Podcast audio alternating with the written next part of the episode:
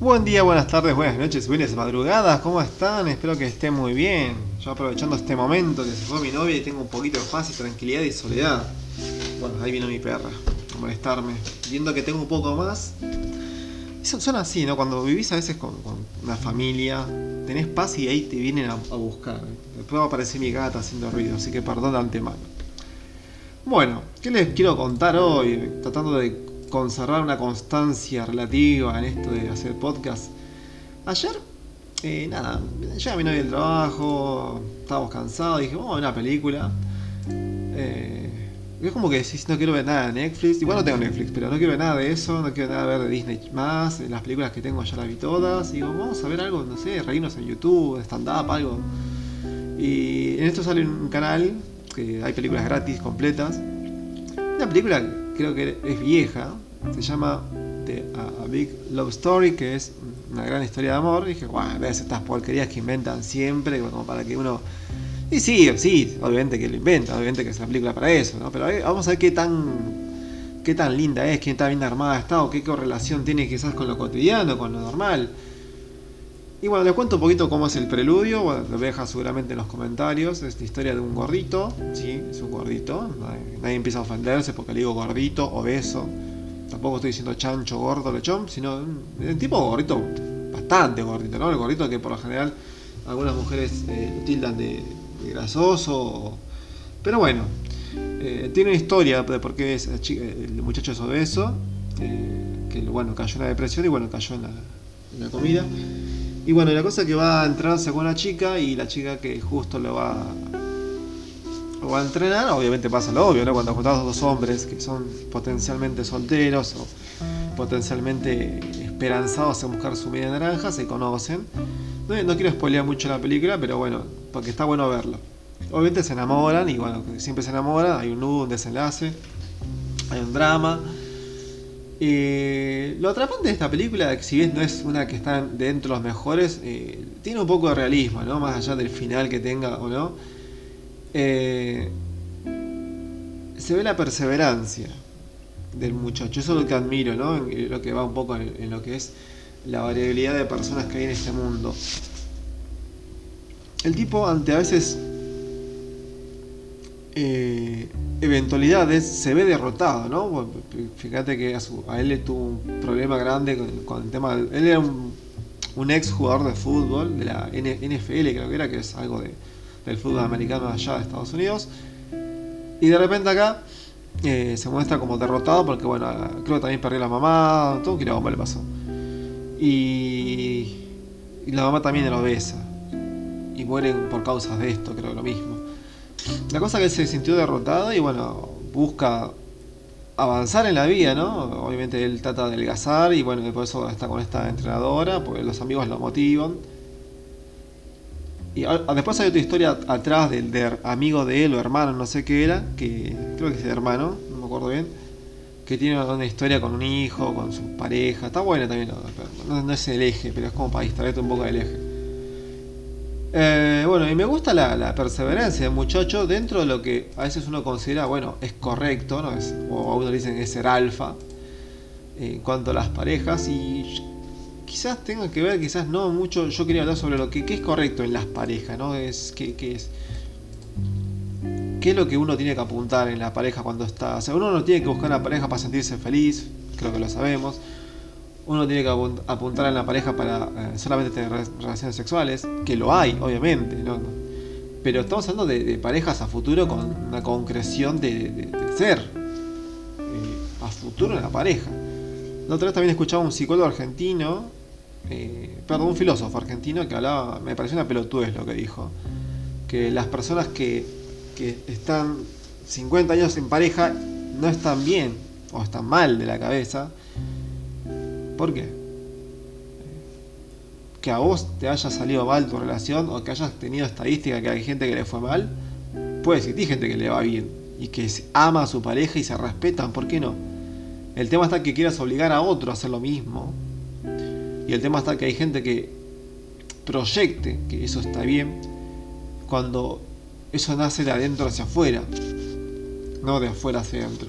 Es lo que estaba pasando en esta película que contaba el muchacho de repente manifestó su depresión comiendo y eso de, alguna forma salió hacia afuera en forma de gorduras.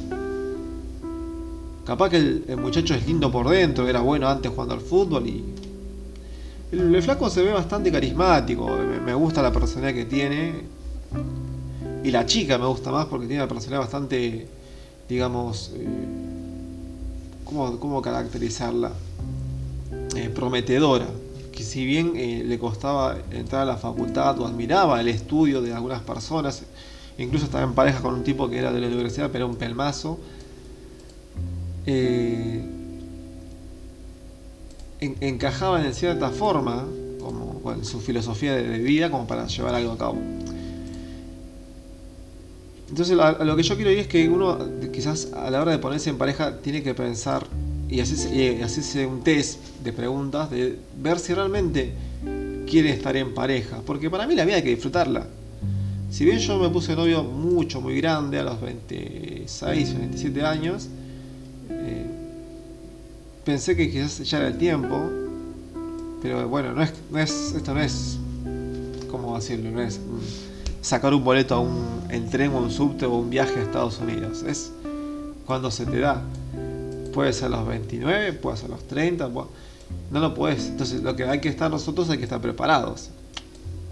Por eso digo, pones a pensar, ¿realmente es lo que están buscando? ¿Realmente necesitas estar en pareja? Hoy en día ponerse en pareja es para mí un gasto que si querés tirar al plato o te sobra, hacelo. Pero si tenés que comprar un auto, comprar una casa, eh, edificar una casa o estás estudiando, creo que no entra en primer plano. Porque por lo general las parejas eh, en inmadurez suelen ser efímeras. Duran un mes, duran dos años, pero es tiempo perdido. Yo creo que mientras más dure una pareja que no funcionó, es más tiempo perdido. Preguntarse como cosas que si realmente son las cosas que querés o si sos consciente de lo que vas a hacer, porque la pareja en sí, en cierta forma, eh, trata de unir dos personas que, están medianamente correlacionadas en su filosofía de vida, como en la película esta, ¿no? que el, el gordito quizás tenía aspiraciones de, filósofo y la chica tenía también aspiraciones de, filósofa y bueno, ella quería entrar a la facultad y el tipo quizás no era de eso, pero tenía un conocimiento porque leía, leyó en su tiempo porque seguramente habrá querido salir de, de esa angustia que tenía y habrá leído algo como porque se notaba que el muchacho sabía de, algo de filosofía. Entonces pegaron onda por eso. Pero no quiere decir que porque tengan una coincidencia ya están destinados a ser el uno por el otro. La cosa es que, bueno, eh, uno tiene que entender que dentro del mundo de abanico de posibilidades que tengas de atraer, porque también es, como dice la famosa Mirta Legrand, que todavía está viva, eh, como te ven, te tratan, ¿no? O sea, mientras más feo te ven, más mal te tratan. Por lo general las mujeres son más bondadosas en este aspecto, no todas, eh, y el hombre con tal de comerse cualquier cosa va a tratarte bien. Entonces, hay mucha hipocresía en cuanto a las relaciones. Te dicen que sos lindo, que sos bueno, que te quieren, pero después no te quieren. O te tratan con desprecio. Acá en Argentina, por lo general, las mujeres como amigo te pueden tener si sos lindo o feo. Ahora, cuando vos querés avanzar algo más, siempre le van a dar la posibilidad más fácil a un chico que está mucho mejor parecido, o por lo menos le hizo reír. A los que son feitos les queda esto, ¿no? Hacerle reír, cosa que la chica se olvida que sos feo. Ese es un meme muy clásico. Entonces, por lo general, yo siempre recomiendo que para que la, relación funcione, eh, ambas personas, por más atractivo que tengan, o que más bien se lleven, tienen que tener buenos parámetros de lo que es correcto. Y dentro de lo que es correcto, me refiero a respetar no solamente las leyes que están en cada país, de, por ejemplo, no matar, no violar, no robar, porque hoy en día eh, hay esto, pero no te garantiza mucho. A ver, vamos a explicarlo bien esto. Eh, extremos, vamos a aclarar los extremos. Bueno o malo, ¿viste? ¿Es bueno robar? No. Pero si lo robas al banco está bien. Acá en Argentina, por lo menos, si alguien le roba al banco y lo reparte entre los pobres, la historia de Robin Hood, está bien. Ahora, si vos robas y te lo quedas, está mal. Para mí ambos aspectos están mal. Ninguno está bueno ni mal, te robaste. El, hecho en sí de raíz está mal. Es un extremo. Y malo, bueno, hoy en día creo que caemos todos en, un pensamiento común de que malo está eh, matar o violar o cosas por el estilo, está mal. Ahora, decir un pedófilo o un pedrastra o, eh, o una feminista que violar está mal, va, justo la feminista. La feminista te va a decir que violar está mal, pero matar está bien. ¿Se entiende? las variaciones de, escalas de valores que tenemos todos somos muy distintos. Eh, entonces hay, que tener mucho cuidado con, la gente que tiene este, estas escalas de valores distintos, porque a veces pueden ser medio hipócritas, a veces pueden ser medio confusos, y bueno, uno tiene que ponerse a testear estas cosas, ¿no? ¿Cómo está la mente de esta persona antes de ponerse en pareja? Si bien respetar las leyes está bien, he escuchado frases típicas como que mientras no mate ni viole, está todo perfecto. Pará. ¿Cómo es esto? O sea, ¿qué me querés decir? A mi interpretación, hay muchas más cosas que están mal. Eh, para mí cuando me dicen frase por el estilo es como que si nadie me ve haciéndolo eh, lo malo, eh, está bien. ¿Se entiende la, la pregunta? Es como que eh, si no te ven haciendo lo malo, está bien. Decís, no, no, no, pará, si, si, no te si no te ven no quiere decir, que quiere decir que no te vieron. Sí, pero no voy en gana. Claro, pero sigue estando mal. O sea, las leyes están para, digamos, eh, tratar de prevenir o evitar estas cosas, pero la ley te juzga después del acto y si no te encuentras quedas libre. Entonces la ley está medio mal. Tampoco te puedes meter en gana si no hiciste nada. Pero hay gente que juega con esto.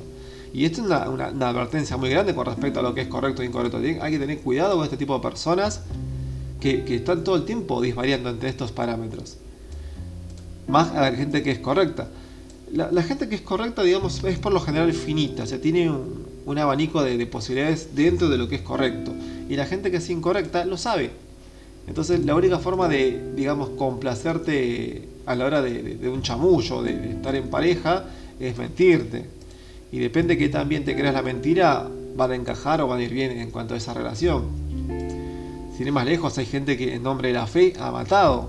Y después a la larga se fueron dando cuenta las personas cuando fueron leyendo libros o vieron que eso se manifestó de otra forma hoy en día y, carece de, cordura, carecen de razón, de lógica. Y bueno, así está la religión, está despreciada la la religión por culpa de, ese pasado y algunos presentes. Para mí está mal ese acto sexual, ese acto eh, ilícito de matar o lo que hayan hecho. Pero no quita que haya una fe hacia un Dios. El tema está en el fanatismo, ¿no? que, genera algunas cosas. A ver, lo aclaro, yo no soy un hombre de fe, no estoy diciendo te vayas a dar iglesia porque está bueno, estoy diciendo que tengas cuidado en lo que vas a creer. Y a veces dentro de estas variaciones voy a hablar algo que, me acuerdo que lo vi en sociología, que nosotros al crecer tenemos dos etapas grandes en nuestra vida. Estoy hablando así, digamos, con lo que me acuerdo, porque tendría que releerlo para hablarlo. Pero tampoco van a querer escuchar un artículo de 3-5 hojas para que los lea. Y lo resumo así, ¿no? Dentro de estas eh, dos etapas de la vida, eh, la primera es la que se te da cuando ya estás madurando, vamos a llamarlo en la adolescencia, en la juventud cuando vos crees que ya sabes todo y te armás lo que podés de la vida. Y vamos a llamarlo esto la, primera personalidad, que vos crees que estás formado, que ya estás capaz como para votar, cuando estás con capacidad de, independizarte, de conseguir un trabajo. Con 16, 18 años ya digamos podrías, aunque te falta kilómetros y kilómetros de experiencia. Pero bueno, esta es la primera formalidad. Entonces acá idealizamos eh, cosmovisiones, ¿no? yo voy a, tener una familia, hijos, voy a tener tal trabajo, voy a descansar los sábados y domingos, eh, me voy a Estados Unidos a los 20 y decís, ah, pará, flaco, pará, pará. Pará, faltan otras cosas, ¿no? Y que robar está mal, violar está mal, y que está bueno ser fiel, y armás cualquier cosa, o, o, yo qué sé, eh, voy a tener voy a tener sexo con cualquier mujer u hombre que se me parezca eh, de mi vida hago lo que quiero, no quiero tener hijos y si tengo los aborto, armás lo que sea. Depende de tu escala de valores, sos bueno o malo. Pero cuando nos topamos con la sociedad, vemos que a veces nuestra, personalidad choca y decimos, para, para, no, no puedo contra toda la sociedad. Eh, Entonces, bueno, ahí entra